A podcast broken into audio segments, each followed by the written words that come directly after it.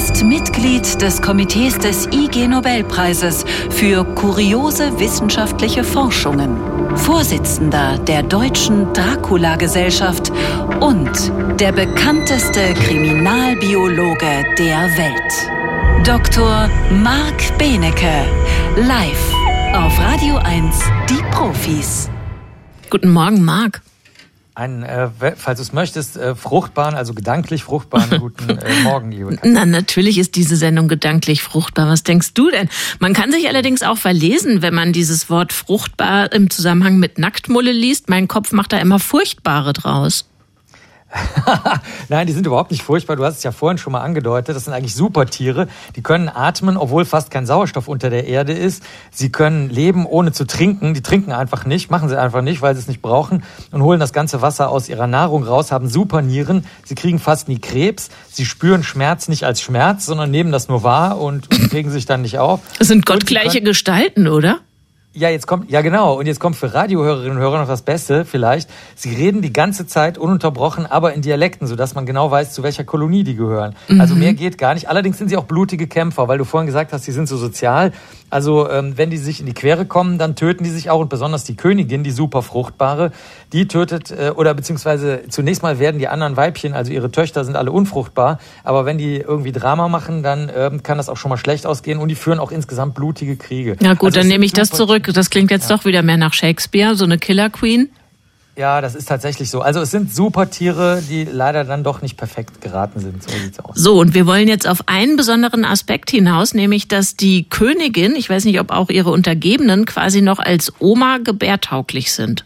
Doch, auch ihre Untergebenen, da hast du genau äh, das Richtige äh, gesagt. Die Kollegen und Kolleginnen haben eine Wahnsinnsarbeit gemacht. Das ist in der Geschichte dieser Sendung noch nicht vorgekommen, ähm, die schon seit über 20 Jahren ja jeden Samstagmorgen läuft. Die, diese Arbeit, von der wir hier sprechen, wurde drei Jahre lang äh, überarbeitet, bis sie dann endlich in einer sehr hochwertigen Zeitschrift der Nature veröffentlicht wurde. Vielleicht durch Corona bedingt, vielleicht aber auch durch die hohe Anzahl der Experimente. Die haben nämlich äh, Kolonien sich also sozusagen im, im Labor angeguckt von diesen ähm, Nacktmullen und haben mal geschaut, wie lange noch Eizellen neu entstehen können. Und die Entstehung einer Eizelle ist ziemlich kompliziert und ähm, besteht natürlich aus verschiedenen Teilungs- äh, ja, die dann so im menschlichen Mause- oder eben Nacktmullkörper stattfinden.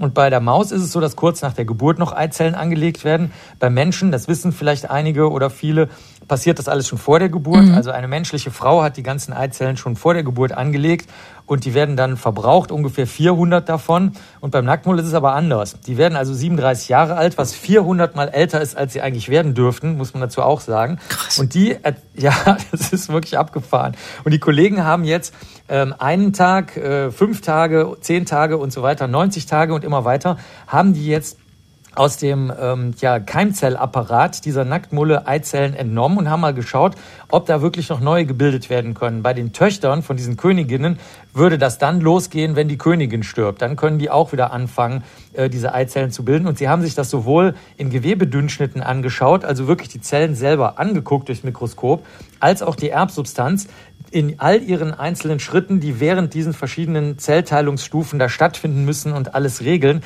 und haben festgestellt, dass die Tiere auf jeden Fall mindestens noch 90 Tage nach der Geburt richtig viele neue Eizellen in so äh, oder Vorstufen genauer gesagt in so Nestern anlegen. Mhm. Diese Nester, da stirbt dann ein Großteil der Eizellen ab und es bleiben dann einige übrig, wie bei Menschen auch. Und das Ganze führt dazu, dass soweit man das jetzt bisher sehen konnte, die Studien werden natürlich fortgesetzt, wie immer, bei unseren Studien, die wir hier vorstellen, sieht es so aus, als ob die Tiere also auch noch im hohen Alter auf einmal wieder ihre Eizellproduktion hochfahren können und dann wieder äh, total fruchtbar werden können. Und mit total fruchtbar meine ich wirklich total fruchtbar. so eine Königin kriegt ein bis macht ein bis fünf Würfe pro Jahr, also alle 70 bis 80 Tage kann die einen Wurf machen und kriegt dann 13 Kinder. Also das sind äh, das sind richtig viele Kinder, die da um sie rumgeistern. Und jetzt ahne ich schon deine Frage ja, wozu machen sich die Leute so eine Wahnsinnsarbeit, die drei Jahre auch noch begutachtet wird, wo man normalerweise hinschmeißt und sagt, okay, wisst ihr was, ich habe keine Lust mehr. Das hängt natürlich damit zusammen, dass immer ältere, also Frauen, menschliche Frauen, immer älter Kinder kriegen.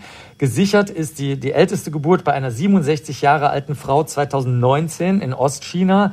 Und bei einer Inderin, das war auch 2019, die war angeblich 74. Ihr Ehemann hat aber gesagt, sie ist erst 64. Keine Ahnung, ob der nett sein wollte oder nicht. Junger Hüpfer. Also man weiß es nicht genau, aber auf jeden Fall, wir sind ganz sicher, jenseits der 65 äh, kriegen menschliche Frauen noch Kinder und die ganzen Stars, das haben wir ja in den letzten Jahren auch gesehen, verwenden dann Leihmütter und nehmen aber trotzdem ihre eigenen Eizellen. Und so sieht man, vom Nacktmull zu Menschen gibt's dann doch eine Brücke, denn diese ganze Fruchtbarkeitsforschung dient natürlich leider nicht dazu, die Zauberwelt der Superstars, der nackten äh, Nacktmulle zu verstehen, sondern wahrscheinlich den Menschen es zu ermöglichen, auch noch in sehr, sehr hohem Alter, vielleicht auch dann noch jenseits der 80 demnächst, ernst gemeint, äh, die Geburt zu ermöglichen.